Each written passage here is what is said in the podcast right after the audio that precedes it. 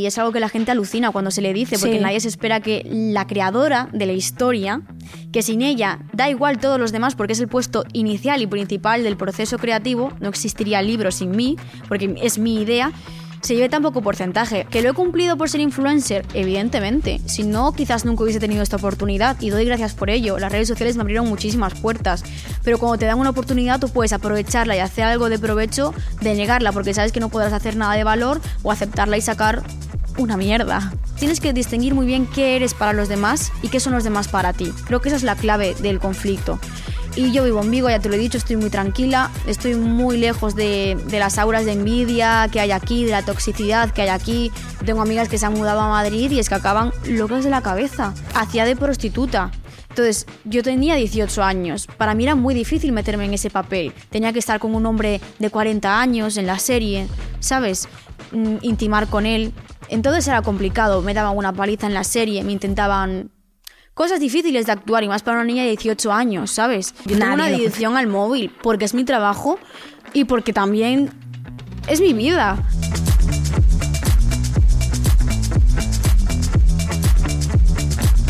Hola gente preciosa, empezamos a grabar otro episodio del mejor podcast que puedes escuchar fuera de lugar, el podcast de Viajes Carrefour que presenta Mami Reporter y no os lo podéis perder. Hoy tenemos una invitada, es muy jovencita, es preciosa y flipar, con tan solo 22, 23 años, es actriz y escritora de novelas de romance juvenil, misterio y aventura. En su cuenta de Instagram tiene más de 788.000 seguidores y en TikTok más de medio millón. Alucina, es para mí un placer saludar a Rebeca Stones. ¿Cómo estás? Pues muy bien, la verdad, muy contenta de estar aquí por fin en el podcast y, y deseando escuchar tus preguntas y, y hablar aquí un ratito. Tía, tienes nombre de, de superestrella de Hollywood, ¿eh? Rebeca Stones. Es como muy, ¿no? La verdad es que es un seudónimo lo de Stones, yo tengo otros apellidos, me lo puse en 20 mm, en 2013 quizás cuando me lo abrí y la verdad es que doy gracias a la Rebeca del pasado por haber tenido una idea tan brillante porque funciona genial, suena genial y, y no tenía el nombre pillado en ninguna red social, por lo cual en todas mis redes sociales me puedo llamar Rebeca Stone sin poner barras bajas, numeritos o duplicar letras, que el es mismo una nombre para todo. Sí, Tía, es que es, es como muy eso, es muy top. Es Rebeca Stones, muy Sí, de, sí, sí, estrella de Hollywood. Total, ese, me ese día encanta. me lucí, la verdad. si tuvieras que explicarle a mi madre, por ejemplo, quién eres, quién es Rebeca Stones, ¿qué le dirías? ¿Cómo te describirías a ti misma? Pues mira, Rebeca es una chica que empezó, una niña en verdad, que empezó a subir vídeos con, con 12 años a internet eh, por mero entretenimiento con una amiga, vídeos de muñecas de Monster High, y que poco a poco fue ascendiendo, le fue llegando a mucha más gente ese, contenido, hasta el día de hoy, que, que me me he bifurcado muchísimo en otras redes sociales hasta llegar a TikTok, Instagram y, y cumplir algunos de mis objetivos, como por ejemplo publicar libros, que es lo que siempre soñé desde pequeña. El mundo de Internet me ha abierto muchísimas puertas y a día de hoy eh, considero que, que escribir es mi gran pasión y mi principal foco de atención en la carrera que estoy llevando a cabo. Lo tienes clarísimo, ¿eh? además lo tienes muy Sí. claro porque eres, como he dicho, eres muy jovencita. ¿Cuántos años tienes? 23. 23 añitos, claro, y has hecho un montón de cosas. De todo lo que has hecho, rollo crear contenido, escribir, creo que también eres actriz o has hecho alguna cosa. Sí.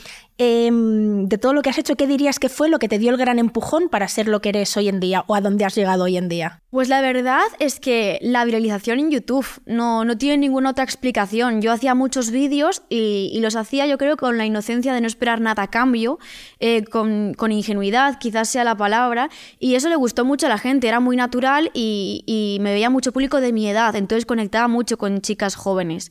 Y los vídeos empezaron a acumular visitas, visitas, visitas, y ahí fue como mi explosión, por así decirlo. Cuando tenía 15, 16 años, también hice el programa en Disney Channel, que empezó a seguir mucha gente por él. Y creo que fue la etapa en la que ex- explosioné, por así decirlo.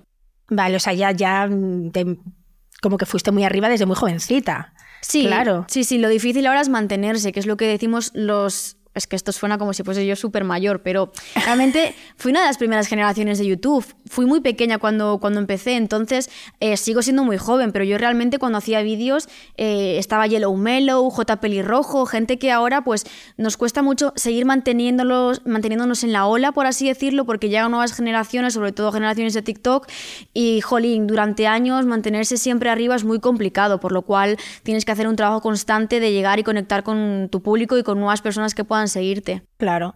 Y, siendo tan pequeña no te dio como miedo o a tu familia miedo el, que hubiese habido un boom así, ¿no? Tan Siempre digo que es, es otro contexto completamente diferente. En las redes sociales no era ni por asomo lo que soy hoy, en día, ni había la percepción de peligro que hay hoy en día, que se pone muy en duda, por ejemplo, enseñar menores o no enseñarlos y todas estas cuestiones que siempre se debaten. Yo era menor, pero es que mi madre mm, no lo concebía como un peligro porque me veían muy pocas personas al principio. Después empezaron más, más, más, más, más, más, más.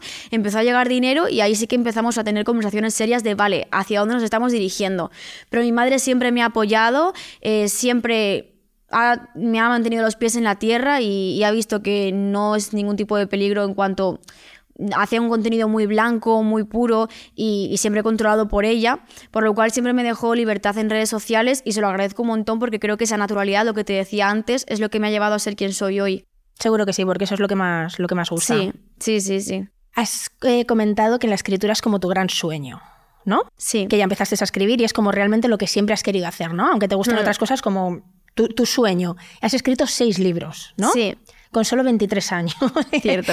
¿Cómo se hace eso? ¿Cómo, cómo es posible? Pues yo es que desde pequeña devoraba libros, mi madre me inculcó la pasión por la lectura desde muy pequeña y llegó un punto en el que no era suficiente para mí, entonces quería empezar a escribir mis propias historias y recuerdo escribir en libretas historias de hadas, de brujas, súper infantiles. Yo tenía 10 mm, años cuando empecé a hacer esbozos de, historietas y fue una pasión que fui cultivando con los años. Eh, siempre que había concursos en el colegio de, escritura me presentaba, me encantaban los trabajos de, de redacciones, me encantaba todo, todo ese universo y seguí leyendo muchísimo también. De hecho, la etapa en la que más leí de mi vida fue con 15 y 16 años, la etapa de Divergente, los Juegos del Hambre, el Corredor del Laberinto. Bueno, bueno, yo me comía todas las distopías habidas y por haber y, leer tanto creo que me hizo, me hizo mejorar mucho como escritora y sobre todo escribir, ¿no? Eh, como dice mi, mi, padre, la práctica hace el maestro. Mi primer libro pues no será ni la, ni la mitad de bueno que el que publico este año, por ejemplo, pero es cuestión de ir aprendiendo y sobre todo madurando. Evidentemente con 16 años no escribo igual que con 23, por lo cual es un trabajo constante de aprendizaje, de seguir leyendo para seguir cultivando nuevas ideas, nuevas formas de comunicar al lector, etc y, seguir conectando con la audiencia que te sigue, porque realmente es un poco como las redes sociales. Publicar un libro es conseguir despertar en el lector emociones, conseguir que viaje, conseguir que sienta, y es algo maravilloso, la verdad, me encanta. ¿Cuánto tardas más o menos en escribir un libro aproximadamente? Estamos escribiendo, digo estamos porque trabajo con Montena, que es mi editorial. Y... Pero el libro lo escribes, esto desde la ignorancia, lo escribes tú en tu casa y todo eso, y, luego ellos te corrigen todas las faltas, las comas, que por ejemplo, para mí lo de las comas es un mundo, tía, te parece una tontería, pero un texto así me parece un mundo, mm, no me quiero ni imaginar un libro entero. O sea, eso van haciéndolo como a la par contigo o tú escribes todo el libro y luego ya te lo corrigen. Pues mira, cada escritor tiene su manera de trabajar. Yo ah, te voy a hablar de la mía porque hay muchas formas de escribir un libro. Yo lo que hago es, primero esbozo una idea y hago una escaleta, que básicamente es decir, en el capítulo 1 pasa esto, en el 2, en el 3, mm, a modo resumido, para saber qué va a pasar en toda la historia. Porque yo soy una escritora en mapa. Hay escritores brújula que se ponen a escribir sin tener ni idea de lo que va a suceder a continuación. Yo no puedo, me da un ataque al corazón. Yo necesito tener todo súper planificado porque si no me estanco y no soy capaz de continuar. Y no quiero a mitad del libro decir, vale, todo el trabajo ha sido para nada porque no sé continuar. Entonces lo que hago es hacer una escaleta y resumir todo el libro, capítulo a capítulo, también eh, esbozar los personajes con sus características físicas, mentales, para tener como un resumen de cómo es cada personaje, ¿no? También utilizo muchas mm, fotos para tener una referencia visual. Y una vez tengo esto, me pongo a escribir capítulo a capítulo y se lo voy mandando a mi editora, que es una persona que te acompaña durante todo el proceso y va leyendo el libro contigo. Te va aconsejando, yo aquí haría esto, aquí te precipitaste un poco, esto no tiene sentido porque en el capítulo anterior te va como corrigiendo pequeñas, pequeñas mm, meteduras de pata que puedes hacer y recomendando también qué hacer a futuro. Una vez terminas el libro, pasa a la corrección, que es lo que dices de la correctora, que lo lee entero y hace correcciones más mm, puntos, coma, tilde, una palabra se repite mucho, te la sustituye, que yo soy mucho de repetir alguna palabra demasiado y te sustituyo por un sinónimo. Esa es la corrección. Eh, de la forma, por así decirlo, del libro. Y luego ya pasas a maquetación, diseño de portada, publicación, imprenta, todo eso. Es, un mundo, ¿eh? Es un mundo. Y, ellos se quedan como mucho dinero, los editores. o sea, me refiero, si por ejemplo te tienen que corregir muchísimas cosas, rollo de tía, o sea, vamos a ver, ¿se, ¿se quedan más dinero o eso no tiene nada que ver? Ellos se llevan siempre como un porcentaje y el escritor otro. Eh, tú firmas un contrato y te llevas un porcentaje. Ah, vale. Para que te hagas una idea, tú puedes buscar en internet y, y, te va a poner que los autores se llevan alrededor de un 8%, 10% de la obra, o sea, del precio final. A no ser que seas Reverte, a no ser que seas Blue Jeans, a no ser que seas eh, Megan Maxwell, perdón por la pronunciación, y te lleves una pasta porque tienes muchísimo nombre y la editorial tiene que cuidarte y, y evidentemente vas a tener muchas propuestas editoriales y van mejorando el caché pero una, una escritora normal con ventas buenas se lleva esto, un 8%, 10%, 11%. Pero eso es muy poco, ¿no? es muy poco si vendes poco. Si vendes mucho, pues por ejemplo te llevas como un euro, dos euros de cada libro. Es muy poco, evidentemente, y es algo que la gente alucina cuando se le dice, porque nadie se espera que la creadora de la historia que sin ella da igual todos los demás porque es el puesto inicial y principal del proceso creativo, no existiría el libro sin mí, porque es mi idea, se lleve tan poco porcentaje. ¿Es injusto? Pues quizás sí, pero realmente tú lo único que haces es escribirlo, aunque sea aunque suene mal decirlo, eh, no tienes costes de imprenta, no tienes costes de marketing, no pagas correcciones, eso todo va incluido, por así decirlo, en el porcentaje que se lleva la editorial y la distribuidora. Mi editorial siempre me dice que los que más se llevan son los distribuidores, porque tienen menos trabajo que nadie, porque solo distribuyen el libro, no tienen todo el trabajo de maquetarlo, imprimirlo. Claro, escogerlo y ponerlo en su tienda, ¿no? Claro, y se llevan un porcentaje bastante bueno. No sé cuál porque no soy distribuidor, pero, pero sí, los escritores nos llevamos un porcentaje muy bajo de nuestras obras, la verdad. Es un mundo interesante este, ¿eh? Compensa si vendes mucho. Si vendes claro, pero ¿a qué llamas vender mucho? O sea, tú, por ejemplo, el último libro lo vas, todavía no lo has sacado, ¿no? Tu último libro. Cuando lo saques... En diciembre. Em, en diciembre, vale. Eh, ¿Qué es vender mucho? O sea, ¿cuántos libros tendrías que vender para decir, he vendido mucho? A ver, es que eso depende mucho de con quién te compares. Eh, yo digo que si eres una escritora que igual vende eh, 5.000 ejemplares porque no tienes renombre, porque no tienes seguidores, porque acabas de empezar, cuesta mucho vender si tu libro no está bien posicionado en librerías, si no te conoce nadie, si nadie ha leído nada tuyo antes, si es tu primera y teniendo, novel. y teniendo en cuenta que nadie, nadie lee hoy en día. O sea, me refiero que es no muy somos complicado. precisamente- la gente no lee casi. Una escritora que está empezando, que nunca ha publicado y que es su primera novela, eh, va a vender muy, muy, muy poco y realmente no le da ni para vivir si se lleva ese porcentaje. O sea, si vendes 5.000 libros, te llevas 5.000 euros. ¿Qué haces con 5.000 euros en un año? Que puedes escribir un libro. Claro, es que eso es lo que te iba a decir, porque a lo mejor tardas un año en escribir un libro, Claro. un año y pico, y luego a ver qué ingresos te llegan para que te compense, aunque lo estés disfrutando todo ese año y pico. Claro. ¿Sabes? Es que es. es- Por eso, muchas veces cuando firmas un contrato, siempre te dan. ¿Cómo se dice? No me sale la palabra. Te pagan antes. Te dan un adelanto. Un anticipo. por- Ah, un anticipo, sí, no me salía.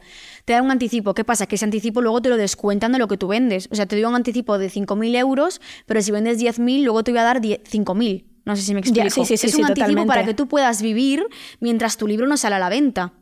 En mi caso, Ah. yo como tengo varios empleos, no me hace falta. Evidentemente lo tengo igual, pero tengo dinero para subsistir. Sí, sí, sí. Pero gente que solo se dedica a la escritura necesita los anticipos para poder llegar a la publicación con dinero en el banco. O sea, el mundo editorial es muy injusto Es- y es- cuesta es- mucho sí, publicar. sí. Por eso ahora está muy de moda también la autopublicación.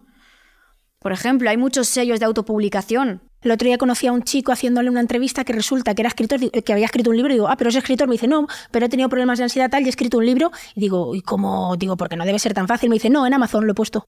Sí. Debe ser que tú lo puedes escribir y poner Ah. ahí y ya Y está. el otro día una amiga que va a autopublicar también me contó que algunas editoriales tienen un sello que autopublican y te lo maquetan ellos, te hacen la corrección ellos, o sea, es como si literalmente te lo publicasen ellos. Lo único que tú pagas. Tú Mm. pagas. De hecho, ella pagó como 4.000 euros para autopublicar el libro con todos los extras. Quiero decir, que se lo corrijan, que se lo maqueten, que, que le den propuestas de portada y que lo distribuyan. Entonces, di- diríamos que hoy, hoy en día es fácil que cualquiera tenga, tenga un libro o pueda escribir un libro.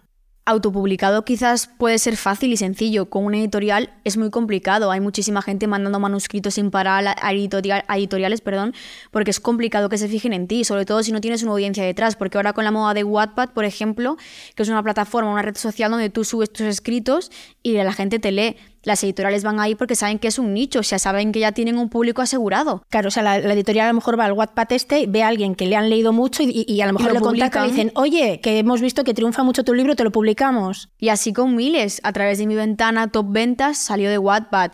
Eh, Culpa mía de mi amiga Mercedes Ron salió de Wattpad. Y venden millones de ejemplares. Cumples el sueño de una persona que lo ha conseguido por sus propios méritos al publicarlo ahí y conseguir lecturas, y tú te llevas una pasta como editorial. Vale, pero entonces lo de Wattpad diríamos que es algo positivo para los Obviamente, escritores. sí, sí, sí, claro, es muy positivo.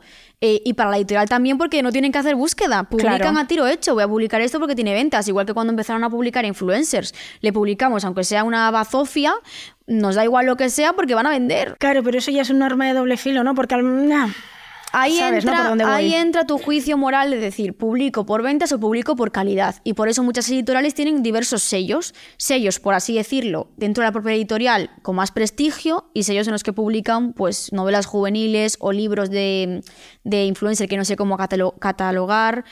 Bueno, cada editorial ahí juzgan ellos mismos. Claro. ¿Tú crees que a ti el hecho de ser influencer o también crear contenido te tira para atrás, a lo mejor le tira para atrás a la gente el comprar tu libro? ¿O crees que no tiene nada que ver? Creo que quizás sí, mucha gente me ha juzgado por ser influencer, porque claro, cuando todo el mundo hace lo mismo y publica libros, y tú eres influencer y venden tu libro diciendo es influencer, van a pensar que mi libro o no lo he escrito yo, que muchísima gente me lo pregunta día tras día. Eh, toda la gente que se lo lee sabe que lo he escrito porque ven en el libro miles de referencias a mi vida, aunque no vayan sobre mí, ningún libro va sobre mi vida. Eh, Yo siempre meto referencias, por ejemplo, hay uno ubicado en Vigo, eh, meto algunas vivencias, pues por ejemplo, viajes que he hecho o sitios que he visitado, pues el libro se ambienta ahí, porque es una... Tú como persona tienes vivencias en tu vida que como artista plasmas en tu obra, porque es inevitable que tu vida te inspire. Tu vida es tu principal fuente de inspiración. Entonces, eso se ve y la gente que me conoce lo ve en mi obra, pero los desconocidos que no me siguen, pues evidentemente entiendo que piensen que igual no los he escrito yo o que piensen que son una basura. Es completamente comprensible, vaya. Yo desde luego sí pensaría, no, no en tu caso, ¿eh? pero si una influencer escribe un libro, vamos, es que 100% Claro. pensaría que, Hay que no lo ha escrito ella. Hay excepciones y es muy fácil verlas. Cuando una persona te dice, y yo por ejemplo hacía vídeos escribiendo y leyendo desde los 16 años. Tú has visto todo mi proceso. Desde los 16 años te he contado que es mi sueño. Entonces, has visto cómo poco a poco lo he ido cumpliendo. ¿Que lo he cumplido por ser influencer? Evidentemente. Si no, quizás nunca hubiese tenido esta oportunidad y doy gracias por ello. Las redes sociales me abrieron muchísimas puertas. Pero cuando te dan una oportunidad, tú puedes aprovecharla y hacer algo de provecho de negarla porque sabes que no podrás hacer nada de valor o aceptarla y sacar una mierda directamente. Allá cada uno con sus con sus actos. ¿Y qué te iba a decir? Porque con todas estas facetas que tienes de actriz, crear contenido, escribir, que te lleva un montón de tiempo, eh, ¿te queda, o sea, mm, te- tienes tiempo para hacer otras cosas? ¿Cómo, cómo te organizas? Rollo, yo que sé, vida personal, también eres súper joven, salir con tus amigos, ¿no? ¿Cómo, ¿Cómo haces? Aunque se te ve una persona, por lo que has dicho antes, bastante organizada. Sí. Como que te gusta tener todo tiquití, cuadrado. ¿a que Sí, sí, sí, sí, yo tengo todo súper mm, súper cuadrado en la agenda y tengo mucho tiempo libre, la verdad, no, no me quejo.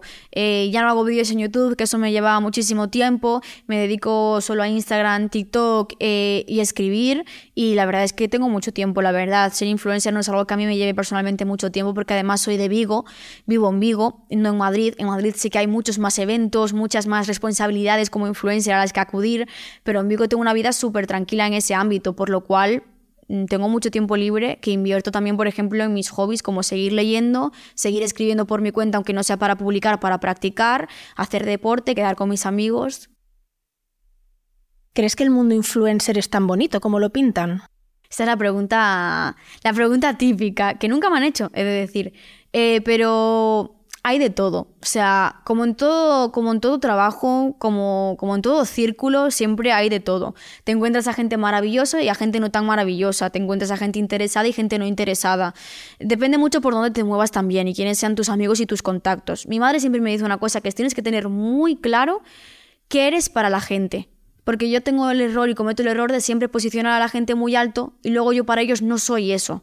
Entonces yo como que doy mucho y recibo muy poco. Y con muchas influencers me pasó eso, que yo consideraba que eran mis amigas de verdad, pero igual tú para otra persona solo eres cifras, solo eres una persona más de redes, ¿sabes? Entonces tienes que distinguir muy bien qué eres para los demás y qué son los demás para ti. Creo que esa es la clave del conflicto. Y yo vivo en Vigo, ya te lo he dicho, estoy muy tranquila, estoy muy lejos de, de, las auras de envidia que hay aquí, de la toxicidad que hay aquí. Tengo amigas que se han mudado a Madrid y es que acaban locas de la cabeza. Te lo prometo. No, no, lo sé, lo sé. porque... Lo sé porque veo mucha gente que, que se, le, se, le, va de las manos. Se te va de las manos. Esto es muy efímero y en cualquier momento se te puede acabar. Y, y, y tienes que tener eso siempre presente. Y tienes que tener los pies en la tierra siempre. Y creo que la gente viene a Madrid, vive una vida de ensueño y se olvidan de que la realidad no es esa. y viven en una burbuja de privilegios que a veces les cuesta mucho ver a través de ella. Yo la verdad considero que eso, tengo los pies en la tierra también gracias a que vivo donde vivo, rodeada de gente muy alejada de las redes sociales y, veo todo desde otro prisma, mucho más lejano, la verdad. Y mm, qué bien hablas, ¿eh? Para Gracias. Que te iba a decir, la faceta de actriz, ¿cómo te surgió? Y ahora mismo eso lo tienes abandonado, ¿no? Un poquito parado, sí, porque me, enfoqué más en la escritura, porque me llenaba más realmente. ¿Qué me pasa con el mundo de la actuación? Yo empecé en primero de la ESO, que tenía entonces 12, 13 años, a ir a clases de teatro en, Vigo. Me encantaba el teatro, me lo pasaba muy bien, me daban papeles importantes en las obras que hacíamos, entonces me motivaba muchísimo, hacía un montón de castings, en algunos me cogían, en otros no. Y en 2016 llegó el de Disney, que fue como la primera cosa grande que hice. También hice para la televisión de Galicia una serie antes, Dalia Modista, y luego hice Os abordas Margaridas, que es una serie gallega que compró Netflix, entonces está distribuida por Netflix, que fue muy guay, la verdad. Mi problema es que yo disfruto viendo el producto final, pero no disfruto el proceso. Pero te refieres en lo que la interpretación se refiere. Claro. Ah, ¿Por qué no disfrutas del proceso? Porque es un proceso muy duro. Actuar es muy, muy duro. O sea, son muchas horas de rodaje. Meterte en personajes que a veces son muy complicados. Por ejemplo, en Os abordas Margaridas hacía de prostituta. Entonces, yo tenía 18 años. Para mí era muy difícil meterme en ese papel. Tenía que estar con un hombre de 40 años en la serie, ¿sabes? Mm, intimar con él. Entonces era complicado. Me daban una paliza en la serie, me intentaban cosas difíciles de actuar y más para una niña de 18 años, ¿sabes? En ambientes mm, que en un rodaje hay como 100 personas detrás de la cámara o 50 personas detrás de la cámara. Yo no disfruté el proceso porque era duro. Y lo de Disney Channel fue todo lo contrario. Era un papel infantil, un programa destinado a público infantil y yo tenía que estar siempre aquí, o sea, siempre aquí, siempre riendo, siempre sonriendo, haciendo un papel de niña más pequeña de lo que yo era, porque yo estaba en el momento de pasar de niña como a mujer, por así decirlo, porque yo tenía 16, 17 años cuando grabé. Mi primer novio, me cambié de instituto, o sea, pasé del cole al instituto. Estaba en época de cambios de madurar. Y en ese programa la imagen que tenía que dar era de niña pequeña. Camisetas todo el rato de Mickey Mouse, maquillaje súper infantil, actitud súper infantil. Y así durante ocho horas de rodaje. Acabas muerta. O sea que nunca te has sentido identificada con lo que te ha tocado interpretar, digamos, ¿no? Del todo. Nunca lo he disfrutado. Porque eran muchas horas de trabajo, eh, mucho texto, porque de Disney Channel, por ejemplo, éramos presentadores, o sea, éramos yo y, el, y, mi, y mi copresentador, jolín, no me salía. Entonces era mucho texto para los dos que nos daban el día anterior. Teníamos que aprendernos todo, dos programas por la noche al llegar de rodar. Entonces era trabajo muy continuo. Eh, ser actor es un trabajo muy duro y creo que todos los actores estamos de acuerdo en que meterte en, una piel que no es la tuya ya es complicado y todo el esfuerzo de memorización mm, es que es muy cansado cansa mucho a nivel mental. Claro, porque hay que, hay que memorizar. Porque no estás en la obra bajo el sol, pero a nivel mental, entre la memorización, meterte en el papel, salir, meter, salir, entrar. A nivel mental es muy complicado y yo nunca supe disfrutarlo. Pero bueno, he ¿Tú hecho crees que casting, ¿Tú crees que si ahora es lo que quiero Claro, volvieras a la interpretación, a lo mejor lo vivirías de otra manera con, con la edad que tienes ahora, ahora mismo. tengo otra edad, mm, sé dosificar mejor el trabajo, entonces ahora he hecho un casting y a ver si me cogen. Y no es que quiera abandonarlo del todo, sino que sentí que tenía que hacer una pausa en ese ámbito, pero ahora si por ejemplo me cogen aquí no diría que no. Intentaría otra vez yo te, yo te veo en un élite o algo de eso, ¿eh? ¿Quién sabe? A ver, es una oportunidad increíble estar No, pero en algunas, o... yo te, te, veo y creo que al final también, el, aparte del talento, por supuesto, el ser así, el mm. físico, mm, ayuda mucho. Sí. ¿No, ¿No crees eso tú? Quizás sí, sí, sí. No cabe duda en el mundo de la interpretación más hoy en día yo como que siempre veo a los mismos. Sí. Veo la, pero bueno, en fin, más o menos ya cuánto mm, cuántas veces hay que repetir una toma? O sea, a nivel general, ¿vale? Hay veces que saldrá más rápido, otras que costará más, pero más o menos cuántas veces se repite una, una toma para que salga bien, para que la den por buena. La cosa es que a veces fallas tú porque dices mal el texto. Otras veces el micro se vio se vio, la, esponjita bajó mucho y se vio en cámara.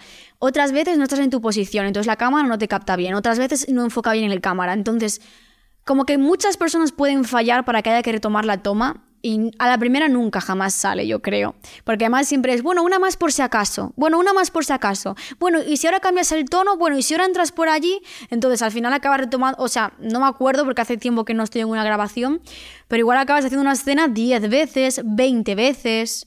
Y eso te quema mucho, es lo que digo, que no aprendí a disfrutar de ese mundo. Gastas mucha energía mental. Lo que pasa es que me encantaba el final, me encantaba verlo, me encantaba decir, esa soy yo y, lo grabé yo y mírame, parezco otra persona en una vida que no es la mía, o sea, era increíble. Pero luego me pongo a pensar y digo, y lo mal que lo pasé durante, bueno, yo creo que ahora con ahora te iba a preguntar de hecho por proyectos así si querías contar alguna cosa mm, a corto o medio plazo y has hecho un casting, no, se puede decir para qué es me imagino porque esas cosas son como muy top secret. Es súper confidencial.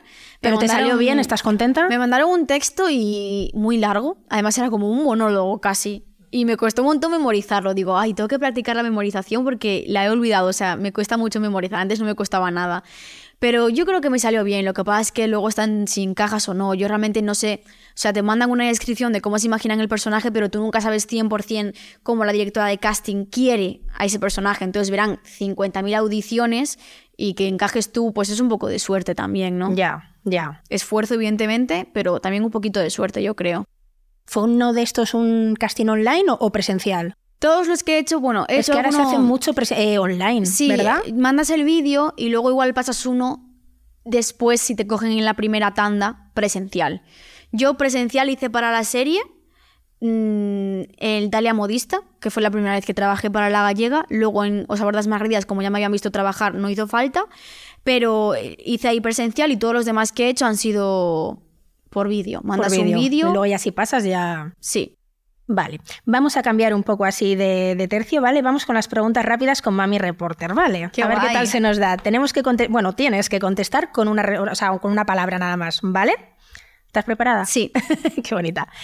Elige euro, escribir, crear contenido o actuar. Escribir. ¿Con qué se gana más? ¿Redes sociales, actriz o escritora? Mm, redes sociales, quizás, sí, redes sociales. ¿Viajar en la realidad o a través de los libros? A ver, en la realidad. ¿Lugar favorito para leer? Eh, la playa y el sofá de mi casa, me encanta. ¿Tu libro favorito? Eh, los siete maridos de Evelyn Hugo. ¿Persona que admiras sea o no sea famosa? Mi madre. ¿Personaje favorito de todos tus libros? ¡Ah, qué difícil! Ay, mm, Romeo, de Ingobernable e Insaciable. ¿Un sueño por cumplir? Ah, que uno de mis libros se, adapte a, una, a la gran pantalla, a una serie. Me encantaría. Qué guay. De todos tus libros, dime cuál ha sido el más difícil de redactar. Sotavento. ¿Con cuál te sientes más identificada? Ingobernable. ¿Cuál ha tenido más éxito? ¿Ocho o Ingobernable? ¿Y con cuál te lo pasaste mejor mientras lo escribías? Mm, ingobernable. Lo hemos hecho muy bien, ¿eh? Sí.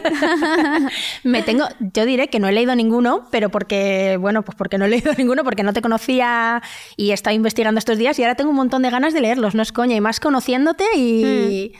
y viendo cómo hablas y no sé, todo lo que nos estás contando, sobre todo siendo tan joven, me llama mucho la atención que hayas tenido todo tan claro desde chiquinina. Me parece, me parece, me parece muy guay. Eh, te quería hacer una pregunta que antes has comentado un poco que en tus libros se reflejan cosas de tu vida, pero como, como pinceladas, ¿no? ninguno se basa en experiencias así tuyas, o sí, no lo sé, te, te pregunto. Son historias ficticias y me gusta separarlas de mi vida. O sea, no quiero que nadie piense que mis libros son mi vida. Pero, por ejemplo, Ingobernable está ubicado en Sevilla porque hice un viaje a Sevilla justo antes de empezar a escribirlo. Me encantó el viaje y dije, pues lo voy a ubicar aquí porque tengo todo muy fresco, he visto toda la ciudad y, estoy preparada para ubicarlo aquí. Entonces, pues elegí Sevilla. Eh, Luego, 8, por ejemplo, está ubicado en Vigo porque fue mi segunda novela publicada y dije, lo voy a ubicar en mi ciudad porque es algo que tengo también muy estudiado y así nunca jamás se dice en el libro que es Vigo, ¿eh? pero hay sitios que yo visitaba que están en la novela, entonces los puedes escribir mejor porque los conoces muy bien. Y así como también 8, el número 8 aparece siempre en todos los libros, tipo el octavo piso, eh, había 8 sillas, siempre lo repito mucho porque es mi número favorito y así la gente como que entiende la referencia. Y lo que hacía muchas veces, ahora ya no, pero al principio era en el, en el en Timantí hay una referencia al siguiente libro, a 8. En 8 hay una referencia a Sinergia, que es el siguiente libro. Como que se mencionaban, ¿no? Está, todo como muy pensado, ¿no? Sí, lo que pasa es que ahora ya como que voy a idea por año. O sea, todas las ideas que tenía ya las he escrito. Entonces no puedo seguir haciendo referencias porque no sé lo que voy a publicar el año que viene. Entonces pues ya no puedo hacerlo, pero, pero sí. Qué bueno. ¿Crees que la escritura es una forma de desahogarse? Claro, y o, a ti te sirve como una forma de Sí, sí, desahogarte. Sí, sí, sobre todo mi libro Sinergia, que es la única publicación que he hecho que no es una novela en sí, sino que yo siempre le digo que es una novela desestructurada, porque no me gusta decir que es prosa poética, porque no considero que sea prosa poética. Son como textos. Eh, yo lo pasé muy mal, tuve una relación muy tóxica, entonces cuento desde esa relación tóxica y cómo conseguí dejarlo hasta que encontré un buen amor. Entonces cuento todo el proceso mediante textos. Textos que hablan de desamor, de dolor, de rabia, de traición, de encontrarse uno mismo, de sentir de nuevo la paz, de mm, sentirse válido otra vez, de sentir conexión con alguien y así todo el proceso como de desenamorarse volverse a enamorar de uno mismo y estar preparada para encontrar de nuevo el amor. Entonces cuento toda esa progresión mediante textos. Pues por ejemplo, yo esos textos no los escribí con intención de publicarlos, los escribí para desahogarme, para encontrar huida a cómo me encontraba yo. Y al final dije, jolín, si yo estructuro esto puede quedar muy guay y puede servir a mucha gente para escapar del túnel en el que quizás están ellos ahora. Y de hecho es un libro que ayudó a muchas personas y sigo recibiendo mensajes a día de hoy de Sinergia me ha ayudado un montón a ver las cosas de- desde otro prisma, me ha ayudado a, a darme cuenta de que estaba en una relación tóxica, me he sentido súper identificada y es uno de mis libros favoritos porque sé que ayudó a muchísimas personas que están o estaban como yo. Y eso te hace sentir que, que a la gente le ayuden tus libros, me imagino que es una realización personal que te sientes como súper orgullosa, ¿no? Que es, una- Es- una, una sensación súper bonita. Sí, te hace sentir plena. Cuando haces firmas y van a las firmas y dicen, tu libro me ha ayudado o tu libro me estaba pasando por un mal momento porque se murió mi, mi padre y tu libro me ayudó a, a tener esa ventana que por, lo abría y por unos minutos no pensaba en, mi situación, ¿sabes? O una chica que recuerdo que vino a la firma de Madrid, de hecho creo, me dijo, estuve muy malita en el hospital y estaba súper preocupada porque me estaban haciendo pruebas para ver qué me pasaba. Y el único momento en el que conseguía estar mínimamente tranquila era cuando me metía en tu libro porque conseguía desconectar y, y pensar en los personajes y no en mí. Que te digan eso es como el mayor logro que puedes conseguir como escritora. Eso y que, y que no leían, por ejemplo, y que se han enganchado a la lectura por ti, o que, o que no leyeron un libro en su vida y el tuyo es su favorito y gracias a ti han leído muchos más. Eso te hace sentir increíblemente bien. Qué bueno, jolín, es que es una pasada, ¿eh? Sí, sí, sí, sí. Es una pasada. Vamos con otro tema que le pasa mucho a los escritores, a ver eh, si es tu caso, que es el bloqueo creativo. ¿No? En plan, que estás escribiendo. Bueno, tú es que eres muy organizada, por lo que veo tienes todo muy estructurado, entonces no creo que te pase mucho. Pero es como bastante reconocido el tema de "Pf, tengo un bloqueo creativo y estás ahí como loco, mm, siete horas delante del ordenador y escribes tres palabras. ¿Eso a ti te ha pasado? Sí, y creo que a todos, creo que a todos, es imposible que no te pase, aunque llevas todo súper estructurado como yo, es inevitable. Llega un punto en el que sí, sé lo que va a pasar y sé cómo va a terminar el libro, pero un capítulo se te, se te, se te atraganta y no sabes cómo continuarlo y sabes lo que tiene que pasar, pero no te salen los diálogos, no te sale la descripción. A mí me pasa mucho con las descripciones. A mí sí me dan muy bien los diálogos y cuando recibo críticas constructivas de mis libros siempre son que tengo que poner más descripciones. Describo poco. Digo, y entramos en la sala y nos sentamos y ya, y ya es el diálogo. Ah, tienes que decir, entramos en la sala que tenía colgando una Claro, lámpara al claro. estilo Ibicenco. Ambientar para que la gente y de repente se sienta ya. ahí. Ay, pero tampoco de escribir, sí, un poco como para meterte en la atmósfera, pero tampoco hacerlo muy pesado, Claro, ¿no? ¿sabes lo que pasa? Que a mí me gusta escribir como a mí me gusta leer. Entonces, a mí me gusta leer pocas descripciones, me gusta que vayan al grano, diálogo, diálogo, diálogo. Entonces escribo un poco así, pero sí que es verdad que me pasé y tengo que meter más descripciones y es algo que intento corregir y en este libro, por ejemplo, que se publica en diciembre, lo intento corregir un montón. Pero, pero, pero sí, te bloqueas, de repente no sabes qué descripción poner, no sabes qué tiene que decirle un personaje al otro y, y te bloqueas. ¿Cómo salir de eso? Yo intento no presionarme, lo cual es difícil si tienes fecha de entrega, porque la fecha es un tic-tac continuo, o sea, va a llegar. Y este año fui, por ejemplo, súper a contrarreloj, o sea, public- o sea le Pero, entregué... pero ¿por qué tienes fecha de entrega? Pero porque tu, tu editorial te dicen, tengo que tener este... Claro, Ah, porque vale, la o sea, editorial tiene que organizar un calendario. La editorial tiene que saber qué libros publican en enero, en febrero, en marzo, en abril. Entonces tiene pero no que... lo pueden ir cambiando si te agobias o te... A ver, o sea, si se te podrá bloqueas- cambiar, pero es, es malo. Es Es, malo, malo, mal, para mal, ti, mal, porque mal, además vale. yo tengo una fecha buenísima que es diciembre, que es temporada de Navidad. Como soy de las últimas en publicar de la editorial siempre, lo cual es increíble y me dan una de las mejores fechas todos los años. Y, y, por ejemplo, si yo no publico en diciembre, ¿qué publico en febrero? Ya, ya, Toda ya, la campaña está preparada para que yo publique ese libro en esa fecha. Entonces sería des, des- jolín, hoy me trago un montón. Destru- desestructurar todo. Todo, Perdona. claro, claro, Sí. claro, claro. Vale, vale. ¿Y qué te iba a decir? ¿Tienes alguna persona cuando terminas de escribir tus libros que sea como la persona que te lo valida, la persona en la que tú confías, decir, léetelo y dame tu opinión, aunque no sea un experto, sino Mm. alguien que, de la que tú te fías o que te gusta que te dé su visto bueno. Pues mira, mis libros siempre los lee mi madre a medida que los voy escribiendo y a veces mi mejor amiga, Ushia. Este libro no he querido que lo lea nadie, solo la editora, porque... Ay, estoy un poco nerviosa, la verdad. Es una apuesta un poco más grande, eh, toco un género que nunca había tocado, entonces estoy un poco ansiosa, nerviosa, preocupada y no he querido que lo lea nadie, la verdad. He querido publicarlo con la aprobación de mi editora, evidentemente, y que sea lo que Dios quiera, a ver qué pasa. Ay, pero ¿y tu madre no habrá dicho, oye, ¿qué pasa? Que aunque tal, ¿no? Como que, lo lea publicado, que lo lea publicado. Como todos los ya demás. Me dirá. Sí. ¿Y alguna vez se te ha pasado por la mente dejar la escritura o dejar las redes? ¿O No, dejar las dos? Nunca, nunca. Soy súper feliz y muy afortunada y privilegiada de dedicarme a las redes sociales y a escribir y no lo cambiaría por nada. Así como en la actuación te he dicho que he tenido dudas porque en cierto momento me he preguntado si yo realmente era feliz. O sea, yo tengo la suerte de poder decidir si una cosa, o sea, cómo explicarlo sin que suene mal. Tengo el privilegio económico y el colchón económico suficiente para poder denegar algo que no me hace sentir bien.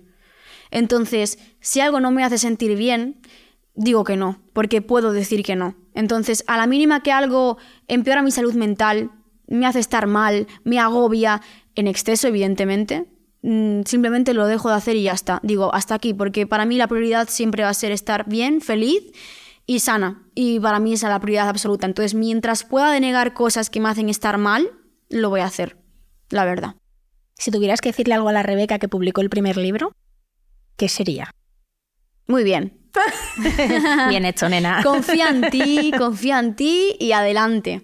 Tira para adelante. Pero ahora que tienes más experiencia, ¿no eres como más crítica, más crítica con tu primer, segundo libro? Rollo que no, no te pasa que lo lees y dices, madre mía, esto lo tenía que haber hecho así o asá, ¿no? O- Evidentemente cambiar, o sea, yo no, he- no he vuelto a leer el primer libro de 2016 porque evidentemente querría cambiar muchísimas cosas, pero yo pienso, ese libro lo escribiste con 16 años para niñas de 16 años. El libro triunfó por algo. ¿Sabes? Porque muchas veces esas niñas de 16 años no quieren leer un libro, quieren leer su propia voz. ¿Sabes? Y yo tenía su propia voz. Entonces, mira, se publicó así, triunfó así y a día de hoy no cambiaría nada. Así fue. Pues así será. Y tú a nivel personal, en lo que la escritura, porque está claro que es tu pasión y es tu mundo, o sea, principal, la escritura es que se ve cómo Mm. hablas y hablas con pasión. ¿Qué sería lo más top a lo que puedes llegar para ti dentro de la escritura? Yo que sé, el premio Planeta, es que no sé los premios que hay de escritura, me sé el Planeta Sí. y poco más. La no sé. literatura juvenil está un poco infravalorada porque va destinado al público juvenil, que ahora es uno de los públicos que más lee, porque tú ves las firmas de autoras juveniles y dan la vuelta a la calle. Eso muy pocos autores lo consiguen. ¿Te Igual- refieres como Megan Maxwell? Megan em, Maxwell no es juvenil. Ah, no, vale. Elizabeth, es romántica. La de Valeria y toda esta Ella gente. también es romántica. Ah, Juvenil vale. es tipo Joana Marcus, antes de diciembre, eh, Mercedes Ron. Esos, esos eh, eh, bueno, que Megan Maxwell y, y la otra chica también venden un montón. Pero ahora mismo, en las novelas juveniles es una barbaridad el público que están consiguiendo. Y además, yo considero que es un público muy importante porque estás creando lectores. Eso es verdad. Estás creando lectores, gente que en el colegio tenía que leer La Celestina y decía, muy bien, es cultura, lo tengo que leer, pero no me engancha y no me gusta leer. Entonces entienden que no les gusta leer porque el libro no les ha gustado. Pero entonces de repente leen tu libro y dicen, hombre, sí, sí que me gusta la lectura y sí que disfruto leyendo. Y leen otro, y leen otro. Y el día de mañana leerán a Reverte o leerán a Premios Planeta, como la chica que ganó este año. Sí, la que ganó este año, que eso es otro, otro tema aparte. Pues la, la que ganó este año es su primer y único libro y bueno. Sí. de- de- de- de- Sí, lo he visto, lo he visto, pero Sí, es lo, que, es lo que te digo, que, mm, que no aspiro a ese premio porque siento que mis libros... No, el, el premio no- Planeta parece ser que no es tan no premio merecen- Planeta, es más, podríamos ponerle otro título. Entonces, a lo mejor no es eso a lo que más puedes aspirar. Yo creo que al final lo que has dicho antes, el que la gente esté tan agradecida y te diga las cosas que te Hmm. dice o que empiecen a leer por ti, creo que, que es mucho más bonito que, que ganar cualquier premio. Sí, que además yo considero que evidentemente tiene que haber libros con mucha calidad narrativa y literaria, que son los que pueden ganar premios u optar a premios de ese tipo. Pero también tiene que haber libros cuya función sea entretener.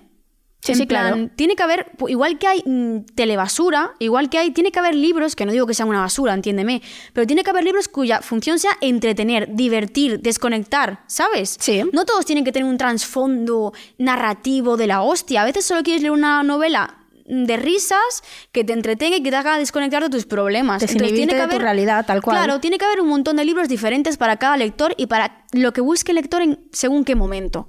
Entonces, ¿qué, ¿cuál es mi propósito como escritor a largo plazo? Mi sueño sería que se publicase una adaptación de mis libros. A lo que has dicho antes, ¿no? Como una serie o una peli. Da igual serie que peli, ¿no? Lo da igual. Yo, que sea todo, sería mi sueño porque me encantaría ver algo que yo he creado desde cero en la pantalla y ver que es real y ver que la gente lo conoce porque llegas a muchísimo más público de esta manera. Pero suele perder mucho las adaptaciones. Normalmente la gente siempre se queda con los libros. Sí, sí, sí, pero joder, me da, es que me daría igual. Es que es un sueño tan grande y además te viene genial a nivel de ventas, que es lo de mí. Y la podrías protagonizar tú. Protagonizar no, pero un cameo... haces un todo en uno. Sí, sí, un cameo haría seguro.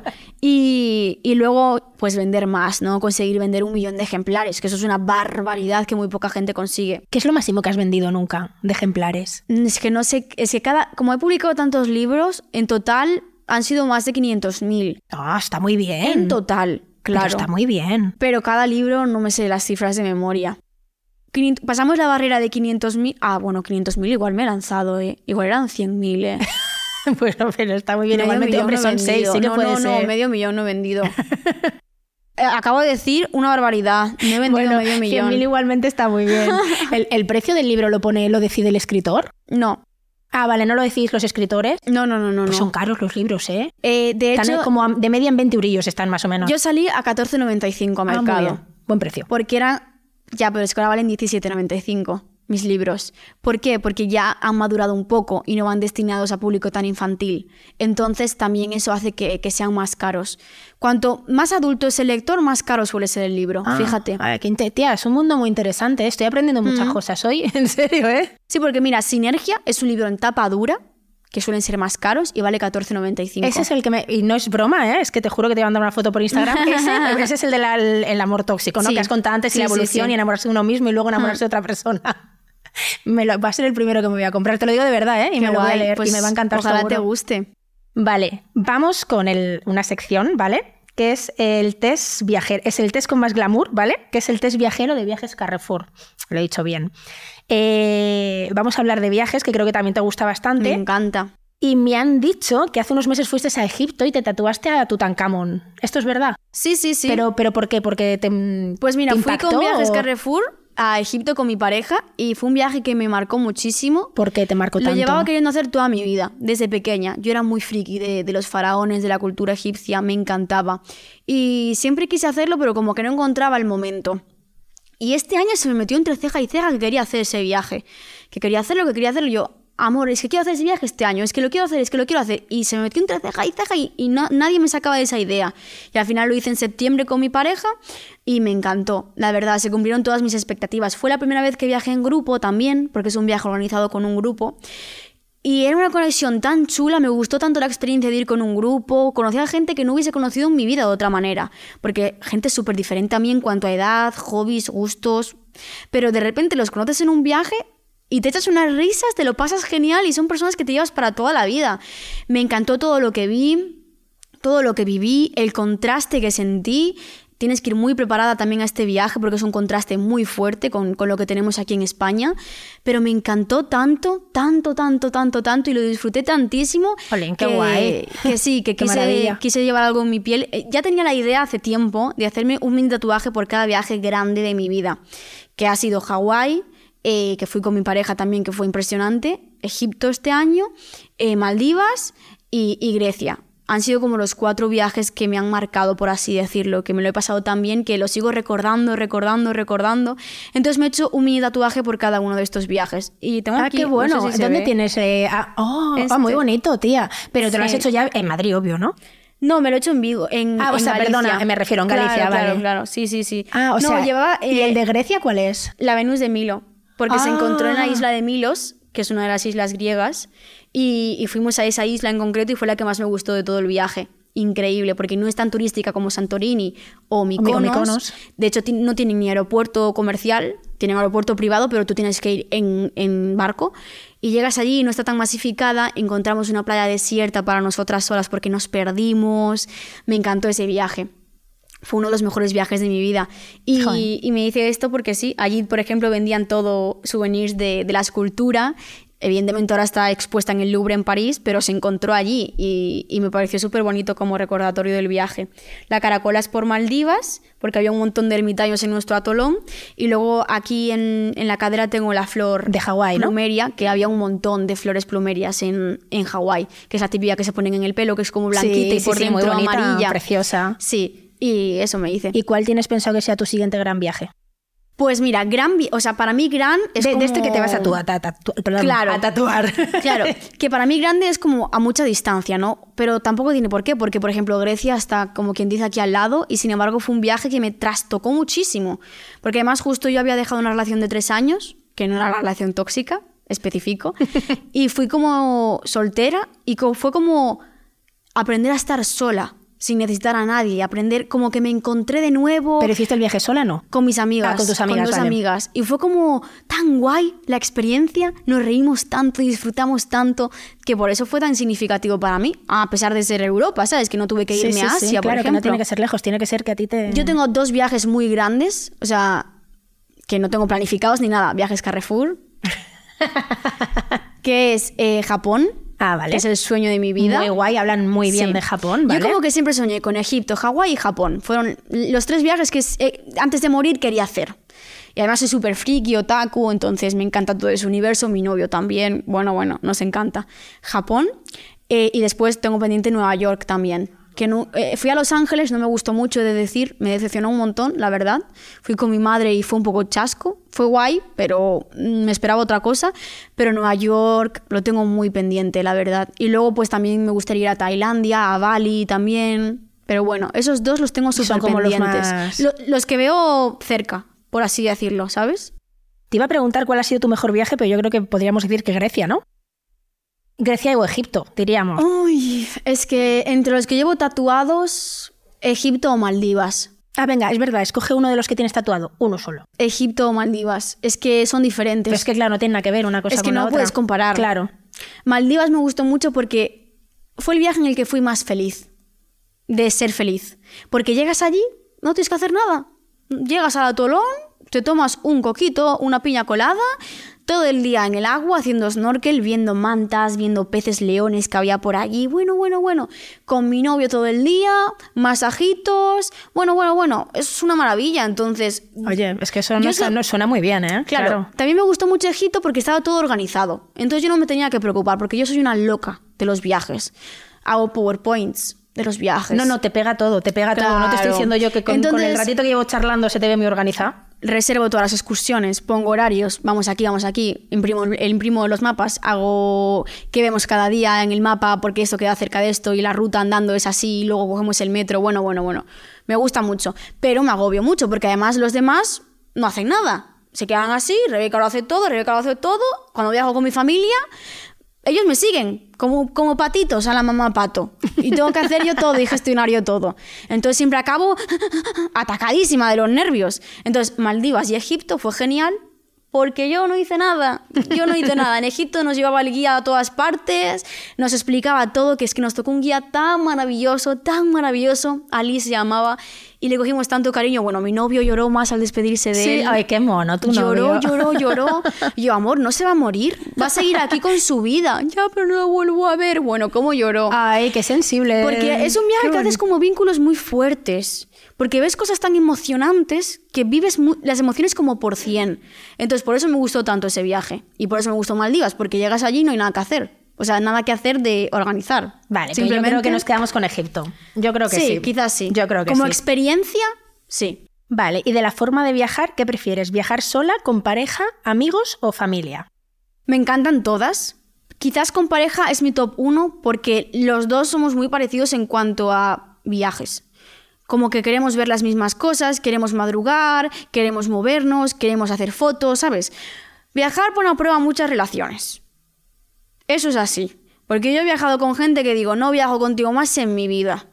Porque yo no me voy a quedar en la cama. Estoy en París, no me voy a quedar en la cama toda la mañana, cariño. Para eso estoy en mi casa. Yo quiero ver, andar, visitar, ir a todos los museos, ir a todos los sitios. ¿Te ha pasado, no? ¿Te ha pasado con 150 gente que se quería quedar en la cama hasta muy tarde sí, o qué? Sí. O, o en Grecia, no, es que yo no quiero ir a esa playa, que tengo que bajar por un desfiladero. Lo entiendo, pero yo voy a bajar.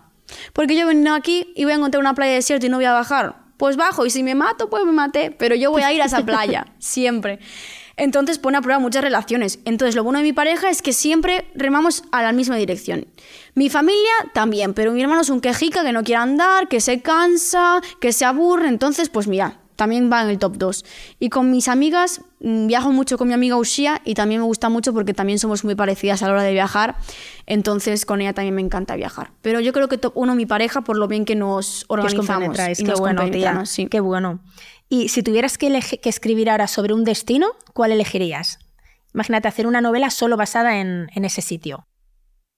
A ver, por ejemplo, nunca la haría basada en Egipto. Yo estaba esperando que dijeras Egipto. No, porque o en Maldivas, porque la gente quiere sentirse un poco identificada con lo que lee, yo creo. En mi tipo de novela que escribo. Entonces yo escribo una historia en Egipto y quizás sea más fantasiosa que realista. Y en Maldivas pues lo mismo. En Grecia, por ejemplo, podría estar guay porque mucha gente va de Erasmus. Es un destino más asequible, más cerca que lo has visto mucho en, en, redes sociales, en películas, lo tienes más interiorizado. Pero yo creo que me voy a estancar en España. Igual hacen algún viaje los, los protagonistas algún destino. Pero lo bueno de escribir en España es que a mí me da mucha rabia leer una novela española y que la ubiquen en Estados Unidos. Sin que tenga ningún aporte a la trama. Solo porque soy guay y mi novela es estadounidense. Chica, que sea en España, que tenemos un país increíble y la gente se va a identificar muchísimo, pero muchísimo más. Sobre todo, por ejemplo, cuando hice la historia en Sevilla, los sevillanos me lo agradecieron un montón. Dijeron, es que no hay ni una novela publicada. Bueno, ni una, habrá. Pero flipaban porque no estaban acostumbrados a leer historias ubicadas en su ciudad. Y así pasa siempre que si coges una ciudad española, la gente de esa ciudad se siente súper honrada y se siente súper orgullosa.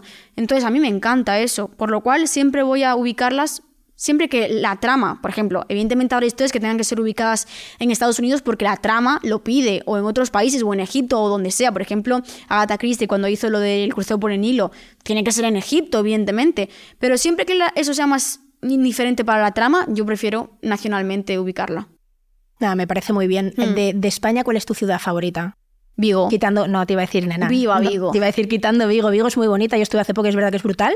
Me encanta. Pero quitamos Galicia entera. ¿Con qué, ¿Con qué ciudad te quedas? Sevilla me encanta. Voy soy tan feliz comiendo. Oh, me encanta la comida de allí, me encanta Plaza España, me encanta la gente, es majísima. Sevilla, yo creo.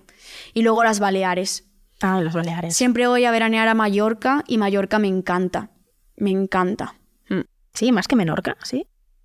Decir, le tengo mucho cariño porque ya fui muchas veces. Entonces ah, me he visto más y la tengo más familiarizada. Pero Menorca también me encanta. ¿Y a qué ciudad de España no volverías? ¿O has ido y has dicho, uff? Si te, si te atreves a decirlo. No. Queda fenomenal esto. Iría a todas, no. Algunas me han gustado más que otras, evidentemente. Pero iría a todas, sí. Vale. No me voy a mojar en esto. ya, ya. No, quiero que me vete en la entrada en ninguna ciudad. ha sido chica lista, yo tampoco me mojaría. Vale, y como último, ¿qué destino elegirías para irte una semana sin internet que no sea Maldivas? ¡Ay, no! pues las Mauricio, ala. Hecho mismo. ¿Alguna vez has estado más de un día sin internet? No. No, no lo concibo. A ver, voy a admitirlo. Yo tengo una adicción al móvil porque es mi trabajo y porque también es mi vida. O sea, yo tengo una adicción al móvil y, en plan no puedo decir lo contrario. Sí lo admito, tengo una adicción. Eh, estoy todo el día en TikTok, todo el día eh, publicando cosas y cuando no publico estoy viendo. Entonces, y no solo, también por ejemplo, Netflix es internet. Amazon Prime es internet. Que estamos delante de la pantalla, te refieres todo el rato. Claro, ya sea consumiendo contenido tipo series o películas o contenido de redes sociales. Internet para mí es esencial, esencial, vaya. Que me voy un día, una semana con un librito, con las gafas de snorkel, también me lo pasaría bien, pero lo echaría de menos, no te voy a mentir. Nah, yo creo que tú y todo el mundo. Sobre todo hacer fotos. Yo no puedo no hacer fotos. No por publicarlas, sino porque yo me imagino ir, a Maldivas y no tener fotos, porque yo me paso, o sea, la gente dice que es postureo lo de las fotos, ¿no? En plan, por, no paras de hacer fotos, pero es que yo luego estoy con el móvil en mi casa viéndolas un día, otro día, otro día. Yo veo mis stories todo el rato, los, los destacados de los viajes. El de Egipto me lo vi ayer porque me aburría y me apetecía recordarlo. O me veo los vídeos que hago, me encanta, es como revivirlo. ¿Cómo no voy a tener ese recuerdo?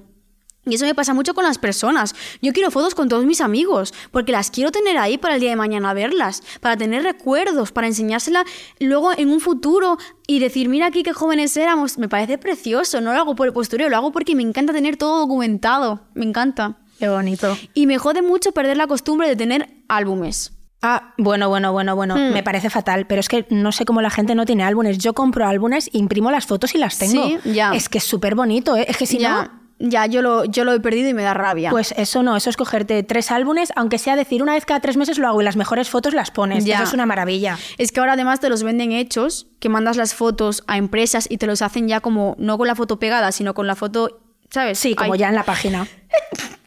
Perdón. Salud, salud. Jo, a ver si ¿Eres de, eres de esas personas que tienes que, que estornudas varias veces? Mi padre, ocho. Yo voy a estornudar más. Vale, no te preocupes que ya... De hecho, Pero estornudas muy cookie. No Creo te que ya preocupes que ya estamos terminando. Quiero saber, antes de que estornudes, cómo te ves dentro de 20 años o cómo te gustaría verte dentro de 20 años. pues me gustaría tener mi casa.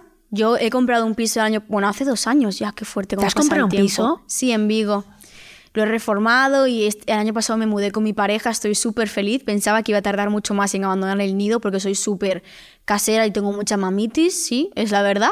Pero a veces es encontrar la persona adecuada que te haga sentir en casa sin estarlo y que te haga construir una nueva casa, un nuevo hogar. Qué fácil se dice eso, ¿eh? Sí, pero es difícil, ¿eh? No, no, lo sé, lo Yo sé. Lo, lo encontré Qué suerte, qué a mi pareja y me siento en casa, estoy más cómoda que nunca con mis gatitas, y Limón.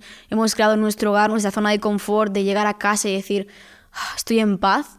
Que yo creo que eso es el problema de muchas parejas, que su casa acaba siendo como las trincheras. Totalmente. A mí me encanta llegar a mi casa, Que la gente no quiere ni volver. Abrazar a mi novio y decir, esta es mi zona de confort, aquí estoy segura, estoy en paz, estoy en calma. Y lo he conseguido con mi pareja porque estoy en la gloria. Y nuestro sueño es, pues en unos años, hacer nuestra casa. Porque somos, o sea, vivimos en un piso ahora, pero hemos vivido toda nuestra vida en casas. Entonces, mm, echamos de menos un jardín, sobre todo mi novio que quiere tener un perrito, que es el sueño de su vida. Entonces, me imagino con nuestra casa y casada, la verdad. Sí, ¿y con me hijos? encantan. No, no quiero hijos. No, nu- nunca, nunca he tenido ese instinto. ¿Y tu ni, pareja ni mi tampoco, me pareja? Ah, la vale. verdad. Hemos tenido suerte en ese aspecto, Sí. porque si no, pues habríamos tenido un problema a, la- a- a largo plazo. Pero no, no, nunca he tenido ese instinto de ser madre. Quizás el día de mañana sí, quién sabe, o quizás no. Yo me siento genial ahora mismo y, y no, plan- no me planteo ni a corto ni a largo plazo. Pero sí que me imagino en una casita casada. Desde pequeña soñé con casarme. Veía todos los programas de vestidos de novia, habidos y por haber, las tartas de novia. O sea, yo desde pequeña, ¿sabes? La típica mm, película que son niñas y sueñan con casarse. Literal, soy yo. O sea, me encantan las bodas. He ido a dos en mi vida y quisiera ir a 50 más. Me encanta el amor y, y me encantaría casarme pronto, pronto, en unos años, pero me imagino casada, en una casa, feliz con mi familia. Y, Todo eso en Galicia. Y con más libre. Obviamente, estás tú que me mudo. No, no, yo me quedo en Vigo hasta, hasta que me muera, vaya. Si me lo permite mi situación, evidentemente, y no me tengo que mudar por trabajo Sí. o por lo que sea, pero me encanta Sí, Vigo. depende de ti, Galicia, vamos. Obvio, obvio, no cabe duda. Pues me parece, me parece muy bien. Hmm. Seguro que lo tendrás. ¿A quién te Ojalá. gustaría, Rebeca, ver aquí cómo has estado tú este ratito con nosotros en Fuera de Lugar para que entrevistemos? Pues a una persona viajera, ¿no? Para hablar también más de viajes, mm, pero no sé a quién. Es verdad que no hemos tenido así a nadie, creo, ¿eh? Por porque ejemplo- hemos tenido mucha gente. Ah, no, sí, hubo Alicia Aradilla, sí que habló más de viajes y tal, pero a lo mejor alguien que... Lethal Crisis, por ejemplo, hace viajes increíbles, súper aventureros, ¿eh? Sí, sí, sí, pero eso mola. Sí, sí, y estaría guay. Yo me veo todos sus podcasts en los que participo porque cuenta unas historias de África. Buah, es increíble. Me encanta escucharle hablar, por ejemplo. Qué bueno, pues nos lo apuntamos. Mira, tengo la última, ultimísima pregunta que nos la hizo la invitada anterior, que es Cris Blanco. No, no, Cris Blanco no. ¿Quién fue la invitada anterior? No, fue Cris Blanco, fue la... Claudio, me lo están chivando, es verdad. Ay, Claudio Serrano, que es además majísimo. Es el que pone la voz de Batman y de Ben Affleck y mucha más gente. Tiene una voz genial. Y esa que está subrayada es su pregunta, para que la leas y la contestes. Uy, esta es una pregunta muy intensa, ¿eh? Sí. Eh, A lo mejor eres muy joven para contestar a esa Sí. pregunta, pero bueno, ¿Qué legado crees que dejas? me parece que vas a palmar mañana, ¿eh? Literalmente. sí. Pues mira, yo mm, solo quiero que la gente que se quede aquí cuando yo me vaya me recuerde y, y que me quiera y que me añore. Con eso soy feliz, no necesito nada más. No, no quiero no quiero, me da igual que los desconocidos se acuerden de mí, me da igual dejar un legado grande. No, yo con que las personas que me han querido de verdad se acuerden de mí, me echen de menos y haber significado algo de verdad para alguien, estoy satisfecha. La verdad. Colin, muy bien. Ahora, cuando terminemos tú ya nos escribes la pregunta para el siguiente ah, invitado. que no se dice aquí, vale, vale, es misteriosa. Que ha sido un placer de verdad, de verdad tenerte. No sé si te apetece antes de despedirnos ya del todo dar un consejo para la gente que está empezando a escribir o que le gustaría escribir pero tiene miedo.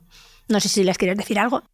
Mm, que practiquen mucho, que nada, que practiquen mucho, que lean mucho, que escriban mucho, que no se rindan, que no se rindan porque hay muchísimos caminos diferentes por los que llegar a un mismo objetivo, que, quizás el camino es más largo, más corto, más duro, menos duro, pero o quizás nunca llega, ¿no? Quién sabe, pero que lo intenten y, que no pierdan nunca la fe en ellos mismos. Escribir eh, muchas veces te da muchos dolores de cabeza porque hay muchísimo síndrome del impostor, te planteas todo el tiempo si tu libro es suficientemente bueno, si enganchará, si gustará.